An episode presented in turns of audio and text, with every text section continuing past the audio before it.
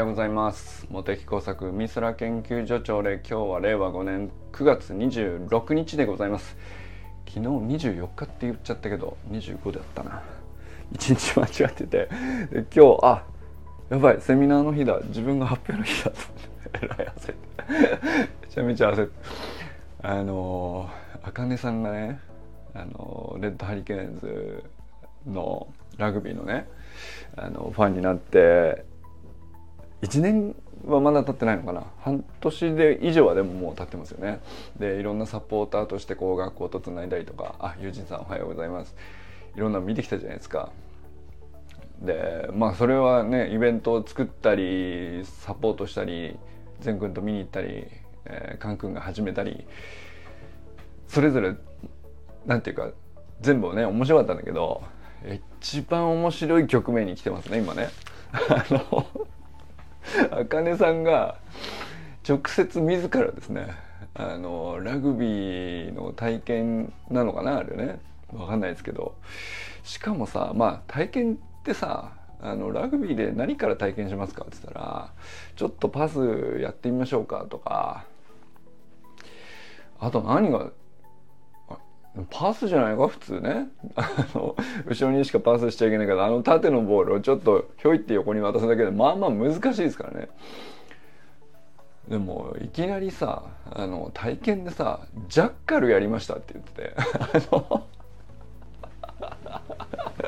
いやすごいな森本茜やるなと思いましたね。あのちょっとだから俺もやりたいなと思いましたよね。ジャッカルはやったことないよ。そのラグビー自体はねその高校の授業ぐらいではさやったことあるけど。でまああとちょっと職場でタグラグビーぐらいかな。だけどジャッカルは相当ね エキサイティングなプレーというかまあ、素人がやるプレーじゃないよなって気が僕はしてたんですけどまあでも一番なんだろうなあのラグビーにおいてまあ、花があるっつったらキックとかあっちの方なのかもしれないけどなんていうか試合の局面を一番でかく変えるカウンター攻撃に近いからあのボールをね直接奪う行為ですよね。タックルで倒してぐちゃぐちゃってしてあの形勢を立て直すみたいなことを普通はやるんだけどボールを持ってる人に直接タックルだけじゃなくて立ったままの状態でボールをグリって取れちゃったらあのそれが一番カウンターとしては効くっていうね。そのプレーそんなことできんのっていう。まあだからプロでもあのなんていうの？反則とギリギリの行為だからあのプレーだからめちゃくちゃ難しくてあの1試合でまずなかなかななくてもしょうがないし1回2回見れたらおおっていうね。なんかあの前回のワールドカップの時かなんかにえー、姫野選手とかがあのジャッカル2回もやってすげえなみたいなあのマニアの間ではねあのそのトライ決めるっていう華々しい部分以上にあの玄人目にはあのジャッカルが効いてたみたいなことを言うのが普通のセリフだったりしたっていうね。まあだから僕そのなんていうかプレーを見ててあジャッカルしたみたいなことを見れる目はないんだけどそんなこと言ってるクロートの人がかっこいいなと思った記憶はあるんですよね。で確かに確かにハイライトシーンとかで見てるとええらいプレーしておるなと。立ったままだからね。あのあのあのぶつかり合いの中でさあのスピードの中で、えー立ったままでボールを奪うっていうでそれを体験するっていうさどうどうどうして体験させようと思ったのかちょっとすげえなと思いましたけどねレッドハリケーンズも。でまああかねさんがそれをやってちょ見たいよねそのあかねさんがジャッカルしてるところを。なんだったらあのあかねさんにジャッカルを教えてもらいたいですね あのこうやるんだと。そして翌日あの筋肉痛になれる確実な方法としてですねあのジャッカルをやると良いということをね 彼さん教えてくれたんですけど。面白かったらいやおめでとうございます。翌日に筋肉痛が来るなんてなんてお若いというね話ですよね。えー、そして、まあ、善くんのパントキックとかさあのめちゃくちゃかっこよかったな。パントキック自体もうまいのもあったしあとパントキックをキャッチする方もやってたけどね、うん、全様になってるな。なんかあのガタイもしっかりしてきたからあのラグビーシャツがさそんなになんか着られてる感じじゃないっていうかさまあまだちょっとねさすがに小学生なんでっていう感じではあるけどいやでもなんかそのちゃんとラグビー場のフィールドに動けてあの違和感ないっていうかかっこよくなってるもんね。かっこよくこうあの景色の中にいる感じがするからね。あのラグビーも。ラグビー始めた前とかちょっとワクワクするね。面白そうですよね。はい。えー、そして周平さんのスタイフ聞きました今朝ね。あの悩んだら筋トレっていう砂塚の名言をタイトルに据えるっていうことは何かあったんだなと。砂塚さん砂塚さんねあれはもうもはや筋トレを超えてるのではっていうね。まあ、筋トレじゃないな。なんかもういよいよね。なんか結構実践的な動きが最近こうジャンプ系のねあのトレーニング砂塚さんされてて、まあ、筋トレもバーベル上げたりとかっていうのもアップしてるけどさ。あの悩んだら筋トレと。いう砂塚師匠のお言葉に沿ってですねあの周平さんもあの今朝も筋トレしてきたよっていうスタイフを上げてたんですけど悩んだんだろうな？なんか詳しく知らないけど。いや詳しくじゃないですけどまあなんか大変そうだなと思ってちょっと確かに僕にはないあの自分の仕事上なかなかないあの本当になんていうかフィジカルにもハードワークだし頭も悩ますし、えー、なんだろうなその、まあ、手先とかもいろいろあると思うんですよね。ああいうなんていうかな。まあ運輸の中でもその防衛省国土交通省みたいなところのあのそういうところに関わるっていうのは多分中村あの周平さんの会社のねお仕事の特徴なんでしょうけどだから普通にさあの黒猫山本でお荷物運びますもんもちろんね。あの運送業っちゃ運輸っちゃ運輸なんだけどまあそこあ川さんおはようございます。そことは別で周平さんがやってるのは結構大きいインフラですよね。あの空港に行かれたりとか。空港でもさ国交省のお仕事として行くのか防衛省のお仕事として行くのかいろいろあるんだと思うんですけど。まあどっちにしてもうんでかいしハードワークだしでしかもすごく繊細な話が含まれるっていうか手先の繊細さももちろんだけど技術的にね、えー、まあ扱いっていうのかあの手順であるとか手続きであるとか まあいろいろあるんだと思うんですよね。だからまあ熟練を要するっていうのはすごく想像できるお仕事かなと思うんですけどでなおかつじゃあそのそれだけのレベルの高いクオリティを要求されるんだけれども、えー、なんだろうな共通して打ち立てられた理論とかセオリーがあるかっていうとそうもいかないというね。そういう分野だよね。いやだからなんか本当に周平さんの中では多分長年一番研究されていることの一つだろうとは思いながらあの研究しているという自分に自覚的になることも結構難しいでしょうし。でなおかつ記録を取るにしても限界があって、えー、結局自分のね経験とあの手触りの感覚で残ってるものでしか記録が残らないっていうさ。多分そういう領域なんだと思うんですよね。あの下手に公開したらダメなものたくさんあるでしょうから。防衛省国交省とか言ったらね。だから本当に受け継ぐとかあの引き継ぐとか、えー、新しい助っ人さんにこう伝えるとかあの手伝ってもらうとかってなったらなおさらその負荷高い領域ですよね。でこれはなんかその一般的に教育とかっていうとさあのそれもまあ自分の知ってる知見であるとかあの自分が過去学んだあのセオリーを他の人に伝えるみたいな作業としては一緒っちゃ一緒なのかもしれないけどやっぱ結構確立されてるものをあの自分でこうどれだけ咀嚼してどれだけこう相手の、えー、状態に合わせてアレンジして届けるかみたいなのが、まあ、一般的な教育だと思うんですけど周さんの領域ってうんまあもちろん相手の状態に合わせてアレンジするみたいな能力も求められるけどそもそも自分の中に積み上がってるスキルであるとか経験であるとかっていうのを言語化してしかも一貫性を持たせてでみそのそれに携わってる人全員が共通して持ってるなんか教科書みたいなもんが存在するっていう領域でもなさそうだしね。その実際こうフィジカルに体を動かす部分もあればあの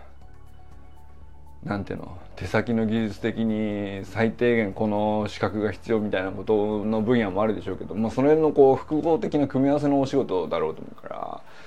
まあ、めちゃくちゃ難しいんでしょうね。その人手が足りないってなってじゃあ人手が足りなかったら助っ人呼べばそれで人数さえ足りればそれで済むかっていうと今度伝達の方に負荷がかかって伝達は伝達でそのもしそこの伝達ミスで、えー、助っ人さんが何かしらこうちょっと何かをこうミスったりしたら結局責任こっちに来るみたいなこうなかなかのプレッシャーだよね。それは悩むだろうなってすごい思ったしなんか自分では過去多分経験してない領域だなって聞いてても何ていうの？まあ想像でしかないけどね。でもそのそういう作業に携わってる人にお世話になったことはあるわけで自分もね。あの、まあ、研究でいろんなとここうお世話になってこうステーションとか行った時にそこにいるインフラを整備してるあの整備士さんとか。そういう人との関わりはあるんだけどだからその人たちとはその直接そこまで聞けなかったんだけどだから周平さんが日常であの今きつい時期で悩んだら筋トレすって言わざるを得ないぐらいの状態っていうのがねこれ結構俺の中ではねすごく何て言うかなあのすごい研究領域だなと思いましたね。だからなんかそこのなんていうの知的な、えー、積み上げってそのなんていうの言語化が難しい領域ほどあの本当は研究のレベルってその一個人の中に閉じてる研究のレベルってめちゃくちゃ高いんだと思うんですけど周平さんの中で。一方で言語化は難しいよねっていうこのでなおかつ、えー、伝承しない限りはあのまあ、たまたまの助っ人さんにこうちょっとインスタントに伝えるっていうだけじゃなくて世代交代もいずれはねしなきゃいけないっていう話だと思うからいやなかなかのことをが今日ね伝えるで話してるなと。いや本当5分か6分ぐらいのねあのまあ、とりあえずすっきりするためには筋トレしに来ましたっていういや大変なんですよみたいなあの話で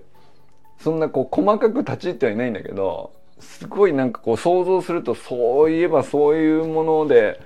あのギリギリ支えられてるインフラっていうのに囲まれてんだろうなっていうね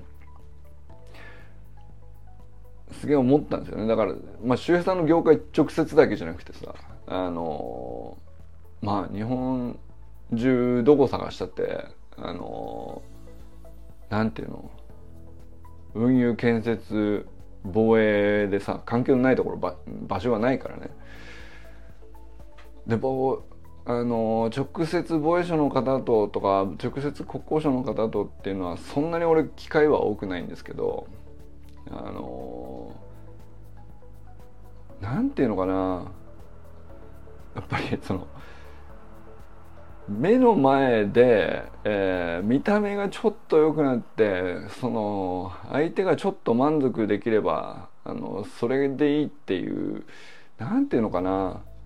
費用に対してこの効果が目に見えてればそれでいいっていう測れないんだよね。なんかああいう分野ってね。で本当にもう10年20年30年先のためにもうあの絶対積み立てておかなきゃいけないものを確実に選んでこれだけはやるっていうまあ石橋のを叩いて渡る感じですよね。だからそのその何て言うのかな物事を決める手順であるとかあの決めたことに対して、えーまあ、そう簡単に変えられないっていう部分の多さであるとか、まあ、それはこう何て言うの信頼性とこう表裏一体なんですけど そのただあの目の前ではなかなかの齟齬が起こったりとか結構するんだよね。あのでまあそれはなんか本当に誰も最適解わかんないんだけどでもまあ少なくともやっぱり時間軸としてめちゃくちゃ長い時間軸で、えー、考えざるを得ない領域ですよね。防衛とかあの国土交通とか、まあ、とにかくこう社会基盤のインフラみたいなものとうんだからもうその一気に整備してしまいさえすればあとほっとけばいいのかっていうとそうもいかなくてなんていうの老朽化したのをどうやってメンテするのよみたいなのって作ったはいいけどさっていう問題めちゃくちゃ多いからさ。あの僕らが生まれた当時ぐらいに作られたその高度成長期に一気に整備されてめちゃくちゃ豊かになるっていう基盤を作ったその社会インフラみたいなのが一気にあの賞味期限ですっていう日を迎えてさもう何万点とこうなんかそういうのがあの全国にあるみたいな話がさあの大問題隠れてんのかな？隠れた大問題の気がするんですけど。だけど、えー、今度じゃあ一気に直そうかってなった時に、まあ、一気に直すノウハウ自体も問題なんですけどあのそもそも人いねえですっていう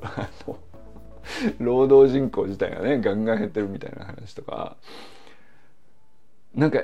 えらいでかい話があるじゃないですか。でそれが結構遠かったんですよ僕の中ではね今までね。あ大変だなと。うんなんかこう。まあでそれもしかもその税金を使ってやることの中で何が正しいのかとかあのこっちに使ったらあっちのがなくなってとかっていう話になるともうなんかあの一時的にはこうすべきとかって言ってる人の話にすごく共感してあそうだなと思ってその人を応援してみたりその人を手伝ってみたりみたいなことをしたこともあるんですけどやっぱりなんか結局 あっちはあっちでこう取らないでっていうところにこう一定の利があってあの、まあ、予算みたいなものもそうだし人手みたいなものもそうだし、えー、なんかその結構大きな話になった時にさえー、思考が停止してしまうっていうね、あのー、これは僕の中で正直、あのー、ここ長らく起こってたんですよね。も うでかすぎてわからんと。えーいや結構だから一生懸命考えれば考えるほどそのミクロなところではあこういうのが最適解なんだみたいなそれをこう一生懸命長年取り組んできた人たちがあのこれでいけるってなってんだからあとはもうみんなで頑張って力を合わせてそこに人とお金とね情熱をかけるだけじゃないかと。でも今んとこその人一人しかいないみたいなさ、まあ、そういうことってこうすげえあちこちにいっぱいあるんだけどうんまあ、何もかもがですねあの食い合いになってしまうとですねもうこれ全部やるわけにはいかないよねと。で順番もあるよねと。だからといって中途半端にこう均等に分けてもあの誰も嬉しくないというこれどうしといたもんかみたいなまあそういうねあのなんていうのかな。社会問題ですかね。あのだからなんか結構一生懸命関心持ってた時期があるんですけどあの持てば持つほど理解すればするほどあダメだわかんねえってなるっていう そのそのいやなんかあのなんていうのかなその閉じた世界にいればあのそのことだけを一生懸命やれたなとも思うんですよね僕もね。まあ気象庁なん気象まあ気象学をやってるから当然気象庁で気象庁は国土交通省なんでで国土交通省の中の気象庁としてはこういうふうにやっていこうとしてるんだがあの本当はこうあるべきみたいな話が当然あるわけですよ。で気象庁だけで、えー、なんていうのかなあの気象観測やろうとすると、まあ、当然限界あるんですよね、まあ、予算の限界もあるんだけど技術の限界もあるんですよね。で僕が一時期考えてたのはあのこれ防衛じゃないかと。そのいう話も。まあ別に僕が考えてたわけじゃなくて古くからある話なんですけども当然防衛の一側面なんですね気象でこう天気予報をやるっていうのは。まあなんていうのか日常で明日晴れます雨が降りますだけじゃなくてその台風が来ました災害が起きて全部壊れちゃってから自衛隊が出てくる以外でこう防衛省と連携する局面がないっていうのは実はその 話としてはまあそれはそれですごい大事なことなんだけどもその前にできることあるよねっていうことが、まあ、たくさんあるわけなんですね。まあ、防衛省が例えばあの持ってる船だったり飛行機だったりいろんなとここう動き回ってて、えー、それはそれで気象観測のために気象庁とうまくつながったらどれほどあの災害をこう軽減できるような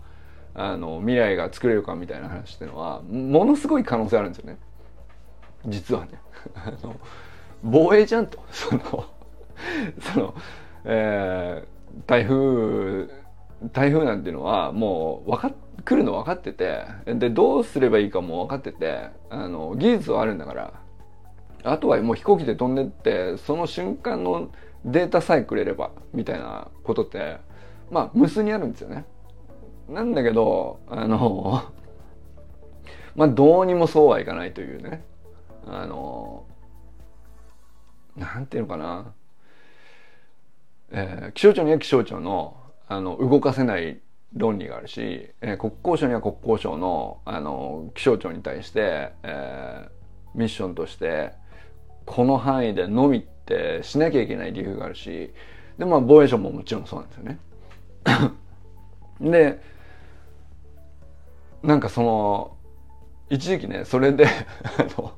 ちょっと話が大きくなっちゃったけど そのでっかい話がもうそもそも根本の問題をこうちょっとずつでもあの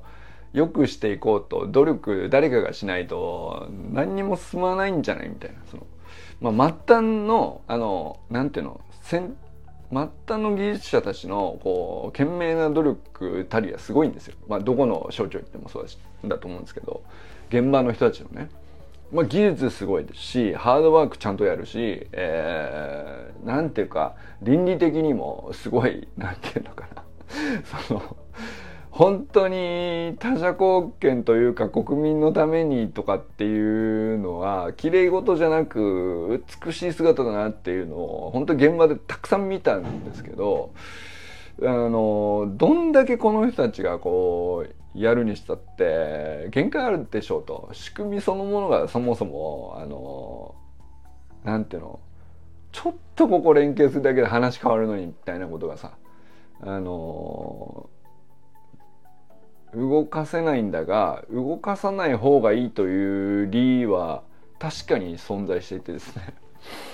でこれで僕こう脳みそがあのフリーズしたことあるんですよ。まあ、多分俺ここしばらくフリーズしてたな正直な。あのー、それをこうだから一時期すごい熱くなってた時期があるんですけどそれなんか熱くなって一回冷めてフリーズしてしばらくしてたんだけどちょっとそれを思い出したんだよね。なんかその周平さんの現場のさあの苦悩みたいな話と、えー、まあ本当に本当にワンシーンだよ。本当一瞬のワンシーンだよ。多分ね周平さんの現関わってる現場であのこういう問題があると。でもすごくいろんなところで普遍的に起こってる問題だと思うんだよね。周平さんの、まあ、そんなに具体的に話したわけじゃないけどさ。あのまあでもどこ行っても聞く話だと思うんだよね。でみんなそう思ってるだろうなっていう話であのただ何て言うのかな？あのそれで何かこう 解決策が見えたとかそういうのじゃないんだけどあのしばらくフリーズしてた自分に気づいたっていうのとねそのでかい社会問題レベルの話に対して一時期すごい熱くなってたのにフリーズわからんってなってフリーズして、えー、フリーズのこう回答のきっかけが今朝のね周平さんの現場のあのなんていうかまっすぐな苦悩というか その苦悩を吹き飛ばすために今日も筋トレしてきましたみたいな なんていうかあのこれはなんか研究に値するなってちょっと思いましたね。あまあ周平さんは全然その研究するつもりでそんな配信されたわけじゃないと思うんだけどあのなんていうのそっかこの言語化できないけどものすごくハイレベルなことを、えー、人が担っていて現場の人が担っていてでその中に閉じこもっているスキルがなかなか横に共有されないということが結構なんていうか希望あるなっていうかその10年前とかにその社会問題でかいでかい社会問題とかになんかその僕がこう勉強して行き当たってこうすべきああすべきみたいな話をこういろんな人から聞いてあそうだなそうだなって、えー、だまあそういうのに携わってるその人にこう応援したりこう協力しようと思ったりとかってのを考えた時にはすごい外側の仕組みっていうかさあのまあもう簡単に言うと防衛省と国交省が連携するみたいなあのでかすぎるんだよ。そのでかすぎるから僕ごときではもう無力感しか現れないみたいな結果になってフリーズしたんだけどいやそうじゃなくてなんかそのうん周平さんの中にある言語化されないけどで本人もその何て言うかな当たり前にやっているから研究だと思っていないようなことで、えー、でも確かに長年やってなかったら絶対わからないようなことっていうのは全て僕はその何とかして、えー、記録できるように、えー、すればそっちからこう下からボトムアップというか攻めていくっていうそれそれをあの、まあ、僕らと共有するって話じゃないですよ。そのサロンで共有するって話とはもう全然別次元なんですけど周平さんの中でこう自分の仕事のあの本当はこれスキルだなとかあのこれ入って1年目の自分には到底理解できなかったことだけどあのまあ何十年やってきて、えーここはもう普遍的なものだからあのこういうトレーニング積めばあの理解できるようになるなみたいなことをさあの、まあ、プログラムとして組んでいくっていう未来はあるんじゃないかなと。それを周平さんがやったらっていう話じゃないですよ。そんな暇はねえって話だと思うんだよね。たださえ人手が足りないって言ってんだから、あの、そんな暇はねえっていう話でもあると思うんだけど、ただそういう分野がありそうだなっていうね。なんかそんなことちょっと思いついたりしましたね。あのまあちょっと広げすぎっちゃ広げすぎなのかもしれないけどあのなんかすごくうんよくある話でもあるし世相を表している話でもあるしその人手不足で、えー、助っ人呼んでその人に急ごしらえのこう技術を何とかして伝えようと思うんだけどあのまあ仕事の内容が仕事の内容なんでクオリティを落とすわけにもいかないんであの新人だからしょうがないですよねっていうわけにもいかないからまあその手伝ってはもらうんだけどあの結局仕事量が倍になってるみたいな状態だと思うんですよね。